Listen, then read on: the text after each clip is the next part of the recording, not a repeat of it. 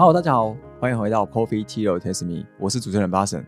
在这里啊，想要跟大家讲一个好消息啊，因为我们自己本身有个 Taste Me 的这样的一个新创事业嘛，那我们受到高雄市政府青年局的邀请啊，所以我们在高雄的博二的展区战六库呀，我们有一个展览，然后我们展览的时间是在九月三十号到十月二十三号，会有一个我们的吉祥物叫 T 宝超人，然后我们会在战六库这边做出一个展览，跟大家做见面。那希望大家有空的时候可以过去走走逛逛。好，回到正题，今天呢，我们就是来特别有邀请到跟我们展览非常有关系的，也就是我们这次展览的制作人黄凤兰先生。那他本身也是 Mr. Box 袖珍模型设计的创办人。那我们来欢迎黄凤兰先生。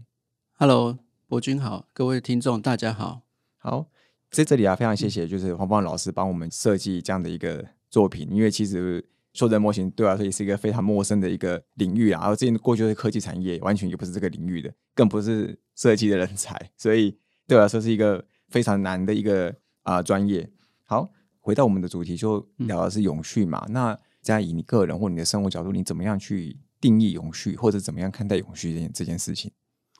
永续在我们来讲哦，我们的品牌其实一直都在帮朋友做一些。人生场景的保存，那我们常常遇到了有很多不同的原因来找我们，通常都喜怒哀乐基本上都有。那快乐的当然是比较多，那也有很多悲伤哦，悲欢离合的。呃，有些是为了长辈，他可能医院的关系，那甚至于医院可能判别他算是在数日子的，所以他希望在他父亲、我母亲他眼睛合起来之前，可以达到他。这辈子的遗愿的，哪怕他可能希望可以开一个什么样子的店，或者是他生前他希望有什么样的一个空间的环境。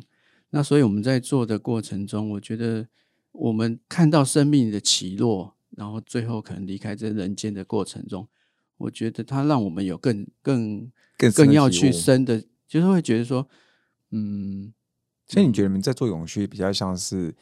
在永续。人跟人的这个连接以及感情的部分，对故事跟温度，人的故事，对，就是有点像温度跟故事的延续的永续，然后让它持续，可以让后面人继续记得这件事情。对，对。我前几天看到一个呃英国的一个朋友，他发表一个 AI 的技术，他可以在他的平板里头随时随地可以叫出他的父亲，可他父亲其实在五年前就走了，但是他生前已经帮他做 AI 的一些判别的录制。所以他可以问他一个问题，比方说他问他说：“哎，你好吗？早安。”他可能会回答你一二十种不同的答案表情。那我看到这个，我就觉得哇，天哪，这个也算是一个生命的永续哦。然后我们就觉得说，哎，我们在做的事情其实有点像是这样的，只是我们不是在讲一个人人形，而是在讲他生前努力这辈子的一个空间。然后他可能大半辈子努力下来之后，他所买的这个房子，最后传承给他的。太太、他的儿子，甚至他的孙子，我们所保存的就是这个故事。那硬体它是死的，对，人是活的。那这个温情，他只是希望让后人继续的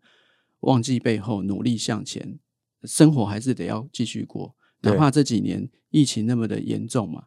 可是你又看到，就是很多生命就这样离世了。但是我觉得，在我们做。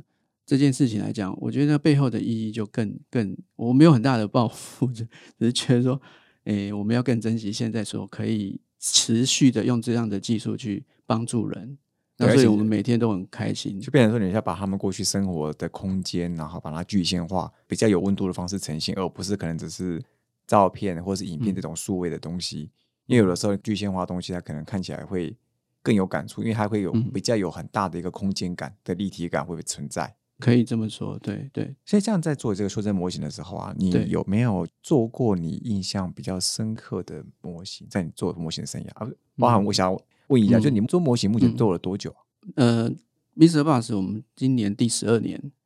然后我之前是在台北有一个袖珍博物馆，我在二零零二年的时候进去，那那时候其实就开始在创作，后来就是因为成为馆员，等于你就只能在台面下创作，因为你不能比赛。是，那会有公平性的问题。可是我进入他团队，我觉得很开心。我看到很多国外很厉害的顶尖的作者，所以我就觉得说，哎，如果用这方式去记录人生，好，然后再加上我那时候离开的时候结婚，也觉得人生要做另外一个选择。那所以后来就创办了这个品牌，一直到现在十二年，所以我们持续的一直在找说如何可以永续一直发展下去。那就这是要保留这样的一个专业以及技术，还有这样的一个温度的故事的传承嘛。对对对对对对，这样你等于做了二十年了，整个袖珍模型的生涯，那这样算是非常久嘞。看看起来应该会投入更多。如果在念书的话，念书就很喜欢做模型这些、啊，都买那些组装模型回来玩嘛。那有压岁钱就是买啊，做到后来就就是觉得一台车子就只有车子，没有场景啊。然后后来就就没想说温度嘛。就没有温度。所以像你目前最印象深刻的是什嗯。么？在你这个二十年的生涯，我们做过，嗯，像最近那个中华东路三段有一个都市更新愿景馆，就今年的案子，我们花了四个半月的时间，业者也只能给我们四个半月，里面建造了呃文林院当时在都跟的时候，都根的过程，对，然后抗争这样，然后还有这个南机场夜市整宅，整件作品面宽大概两百五十公分宽，然后去年高雄城中城大火，当时的那个消防的一些场景，我们就把它呈现出来。但是这些场景里头呢，我一开始其实很抗拒，就是会觉得说，哎，会不会让人感觉不舒服的一种？因为我以前做的可能都是很温馨的啦，然后就是传递温暖的感觉。对对对对，然后现在突然想这种生离死别，就会觉得说，哎，可是因为它展览的现场，它是在讲都市更新这件事情，所以后来我们也觉得说，其实这样子也很好，就是让现在人民可以知道说，呃，这些很旧的老房子，它未来如果没有都更，或者是这些整宅或者是商办的大楼里面又有住商混合，然后会造成一些消防救援的问题，所以我我觉得这个都很还蛮正向的，所以我觉得说就没那么么抗拒，然后就也觉得这件事情也在传递一个正向能量的事情。对对，其实很多案件很多生活起就是会觉得说一体两面，看你用哪一个角度去看它。后来我们就是觉得。哎，也很好。然后跟他们创办人还有还有策划人聊了之后，我觉得也很欣赏他们，他们团队就像你们一样，非常的往前冲。那我们觉得说，应该在这世代，你可以找到那个温度或者是频率相同的很伙伴找，我们就愿意。就那时候四个半月把它赶出来，对，但印象深刻是因为让你有点天人交战的关系，所以你印象深刻吗？呃，就是那个主题。其实我在做那个城中城大火的时候，那时候我大概花一个半月时间在做的时候，我儿子啊，他看到我三四个月前就已经买了模型回来，那小朋友就很想玩嘛，然后一直很好奇，说爸爸你会盖什么样的房子？后来我盖完之后，他反而很难过，他说为什么房子要火烧起来？然后我就跟他讲说，其实这个是一个社会事件的悲剧啊。那我们一般我我自己创作，我也不太可能去做这种主题啊。对，就是客户的委托，很多人问我说，怎么会有人定这一种模型？真是很触眉头。后来我分享了他们的理念跟我们做的那个过程的时候，很多人几乎都蛮正向的回应我说，他们觉得我们在做这件事情是很正确的。对，对其实它就传递一个正向能量，只是说，当然像你提到的，就是一体两面，有的时候看起来可能是嗯表面上好像就是比较悲观的会一个部分，对，那可能另外一面它其实是有点警示的概念，我告诉世人说，哎，其实围绕是危险，它可能会造成这样的问题。对，它模型其实不大，大概一米宽，但是我们在那个、呃拍照的过程中啊，你就仿佛感觉会听到那种里面有人在，就是那种火灾，然后大家救命哀嚎。因为你做的太拟真了，所以会想就象。曾经也有那种很多人一开始以为我们是做纸扎屋，哦以为我们的产业是做纸扎屋。对是怎么怎么哪就烧掉的那一种吗？对对对对，那那那其实每个产业它有它的特色。那因为我们的主轴是讲温度这件事情，其实不瞒您说，其实也很多呃家属，大概过几年就会有这样的需求。对，我们不会主动去承接这样的案例，因为这种我很相信缘分这件事情，它冥冥中会带给你，会请你来帮忙。但后来这些这些算委托人，他们就会讲他，比如说他的儿子哦，因为某一个晚上的一句话说：“哎，你去帮我买个宵夜回来。”从那一天开始，儿子就再也没有回来了，他的房间从此就关闭，一直到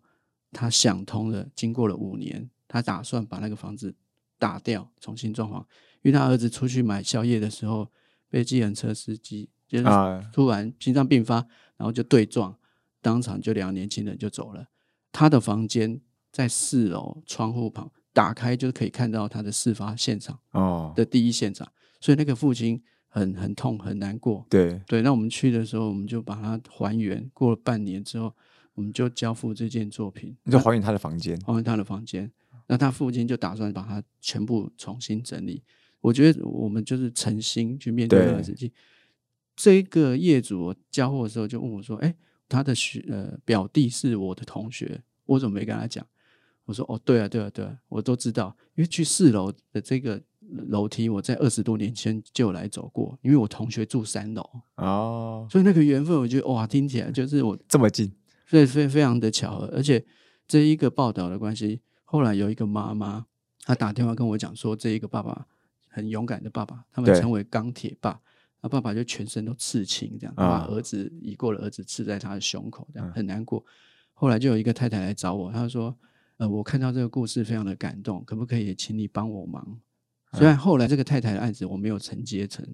因为可能也是碍于一些预算的问题。对因为她的女儿也是十八岁满十八岁的时候跟男朋友出去，结果也是被车子撞死。哦，所以同样的故事发生在不同的家庭里头，那我们遇到这种就是一定要帮，对，就算你生活过得去，也一定要帮。对，真的了解，但是我不想要让他们有人生的遗憾啊。是，对啊，哎那这样之前你在采访这，因为毕竟你在做数字模型的时候，会有很多的报道跟采访嘛。是曾经有提到你会把生活中的一些嗯啊乐色，然后嗯也会把它变成一个作品。那对想要问一下，为什么你初期有这样的一个想法？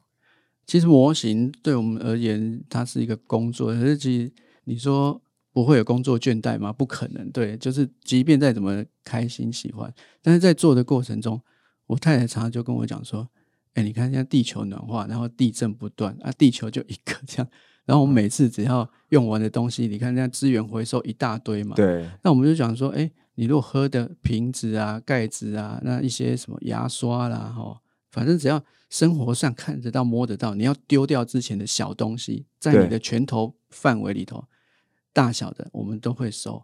哪怕是那种结婚的拉泡啊，哈，嗯牙膏盖啊，哈，然后你去饭店牙刷啦，你说那种那那种很小的东西，丢的牙刷，或是那个超级小牙膏，对对对对对，那牙膏盖啊都可以用，然后打开来那铝制的那个牙膏的内缘的，我们可以拿来做屋顶啊什么的。但现在已经越来越少用了，因为客户又要求越来越高，它的精准度要越来越高，所以我们就开始走数位三 D 的建模。所以就是可能部分的作品，也许用得到的话，就会尽量去用那种比较环保的材料去搭建。对，像像最近我又喝个啤酒啊，啊啤酒，那我在做那个文林月的时候，就想说那个水塔到底要怎么做、啊？然后我就喝完啤酒放在那里的时候，突然想到，因为我常常会看一些国外的，很像对，就把它倒过来，然后把它做个盖子，旁边再把它加一些装饰的东西，漆喷一喷，就很像那个外面的那种水塔。哦。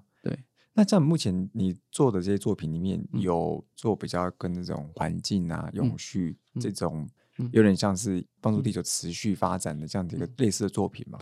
其实你讲到这个作品类型，是我内心自己想做的，但是以目前来讲，我们都做到很多是考古的啊，或者或者是一个古迹再造，然后把它还原，然后它可能拆掉或者是几百年前的房子，它再复原回来，然后做很多的历史考究这些。然后我自己是很想要做，比方说，呃，台北，因为我们是我是台北人，就是想说台北在一百年后会是什么样子。然后很多人就说，那会有温室效应的问题呀、那你要不要买房子啊？房子以后是不是会泡在水里啊？所以我们就想说，如果是做这种比较超现实的，哪怕台北盆地真的是被淹掉，被淹掉，然后就 末泡日台北之类的。对对对，然后我告诉现在的人说，你真的要好好的爱护大自然，你那些净滩的事情，或者是冷气啊，哈，或者是排碳的问题啊，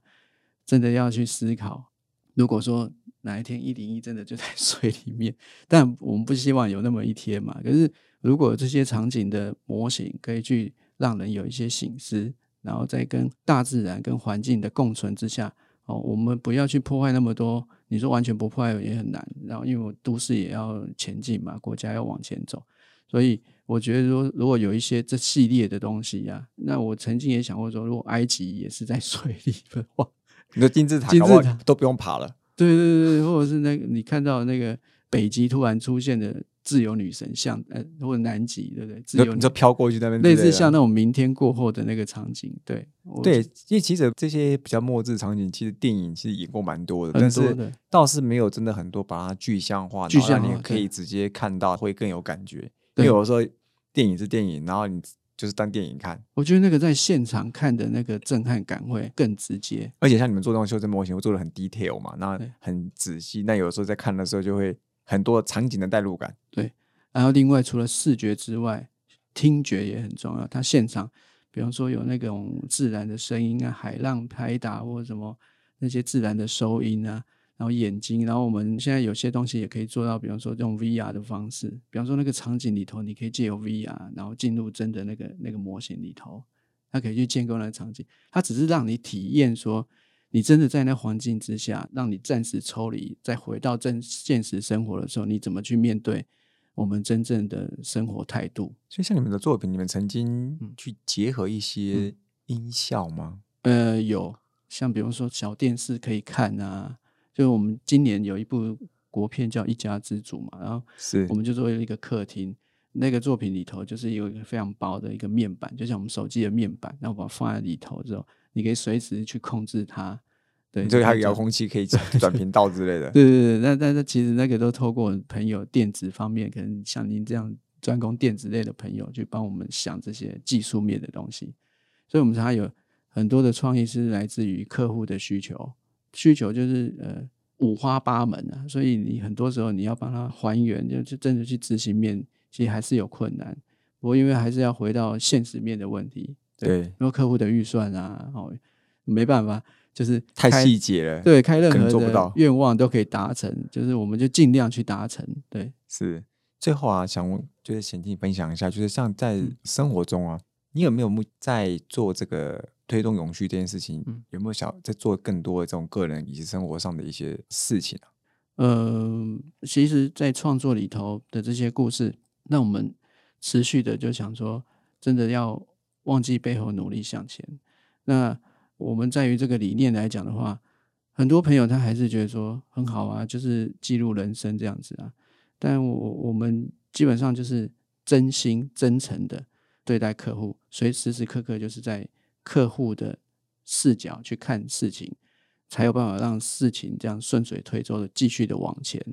那所以我们就会觉得说，哎，如果说未来可以有更多的，比方说年轻人，像您有提过说，年轻人加入这个团队，然后像很多常常都会觉得，哎，我如果我每天可以做模型这件事情多好这样。那问题是很少有这样的工作，对那我们只能就是把我们的翅膀要变得再更大、更强壮一点，才可以让更多的年轻人有兴趣的人可以一起进来成为团队的一员。所以像你们在做袖珍模型的时候，你最后会想要把这一些比较环保或一些很多回收材去嗯纳入你们的这个袖珍模型里面的材料吗？材料也是会，也是会。我们有一个仓库，就里面就是你不知道的人会想说这是垃圾 堆吗？就里面什么样的材料，生活材料都有。但最近几年比较少，比较少在收这些，因为实在太多了，就目前用不完，用不完。因为你们是因为你们是袖珍模型，你们不是巨型模型。对对对对，所以我我们就呃还是要分类啦，要去做很多的分类，让很多朋友就比方说像像现在准备要开放门那个国境了，很多人出国、啊，然后饭店就会一大 堆牙膏、牙刷，对，就回来就哎这一袋丰兰这一袋给你这样子，然后不然就是什么吃药的那个胶囊啊，啊、那盒子啊。对，我们会把它留下来，然后再剪一剪，然后变成盘子啊、锅子啊。哦，对对，那些都也很好用。对，OK，因为其实我觉得这把这个东西用在说的模型里面，其实它第一个又兼顾环保，你又不需要再去找新的材料去做这个东西。那我觉得嗯你的作品如果未来也可以去做这个比较嗯环境永续这一块，嗯那我觉得对民众很多那种代入感，因为毕竟模型它会有一个温度，它不是嗯。只是一个三 D 模型做出来就结束，嗯。然后民众的那种体会感受就会非常的深刻。嗯那我觉得这个东西可能也许对传递一些理念或者是一些想法，比如说警示的作用，包含前面有聊到我们这个嗯。末日台北那种感觉，那搞不好也是一个很大的感觉。搞不好你做一个西门町，他现在就站在西门町，然后看到这个样子就觉得，哎，现在长这样，那搞不好二零五零年、二零六年之后，地球暖化之后变成你眼前的这个样子，蛮可怕的。像最近我们就是 说实在，就是 呃，我们有小孩之后，你要思考的是未来让自己家人有一个避风港的窝。对，那我觉得在台北真的太可怕，就开始往外面去找，是不是有可能在你未来有可能成为你人生的一个一个标的物这样子？那我们就曾经有看到宜兰去，那因为我们就是有做过那个两岸博物馆一个考古案，认识一个教授，那他是宜兰人，他常笑说，我都在土里面工作。其实他只是全台湾可能五只手指头数得出来的那个考古挖掘的国家级的教授，然后他说：“好啊，来宜兰好啊。”但是我跟你讲哦，不要买那个桥墩哦，就是那个雪穗出来，桥墩往东岸太平洋的那边，它是会断的。不是，你尽量买桥墩往靠山边的这里。他说，因为他们曾经挖很多的断层嘛，很多的那个土壤。他说大概。南洋平原大概七八百多年前，那时候曾经有海啸过。你看哦，它整个南洋平原非常平，然后他他们就预测未来，如果假设了不晓得是什么时候海啸来临的时候，至少在那个桥墩往内陆一点的比较安全。可是就又又很头痛，但是有地震的问题嘛，你又又不能太靠山边这样。哦，原来所以他变成说，因为他。看到过去考古，会预测说未来真的发生末日，或是真的有出现什么 暖化的时候，出现危机的时候，对会被冲击，这样就是可能是那个地方。而且这位长辈他其实是非常认真的跟我讲哦，他说你就尽量不要去买海边，因为那个地层下陷的速度，还有那个水平面上升的速度很快哦。了解，我觉得很有趣。真的，刚刚非常谢谢分享我们这么多关于这个袖珍模型以及过去一些经历。然后怎么样去连接到这个环境啊、永续嗯这个方面的一些想法，以及怎么样传递？我觉得，我觉得是人的温度了，还有一些人的故事，能够透过这种模型的部分，然后来去做延续。我觉得它是一个非常好的一个方式。嗯，好，那我们再次谢谢啊，Mr. Bus 袖珍模型设计的创办人黄峰兰先生。谢谢，谢谢，谢谢博君，谢谢。好，在最后啊，再跟大家提醒一下，就是在这次的高雄。博二艺术特展战六库那边，我们的这个黑斯密的 T 宝超人的这个展出，那展览的时间是在九月三十号到十月二十三号。大家有空的话，也可以再去那个展区叫青春线动，可以去那边参观来一起逛逛，然后看看我们的这个展览品，然后也去给我们一更多的回馈。Coffee Tea or Taste Me，轻松聊永续，我们下次见，拜拜。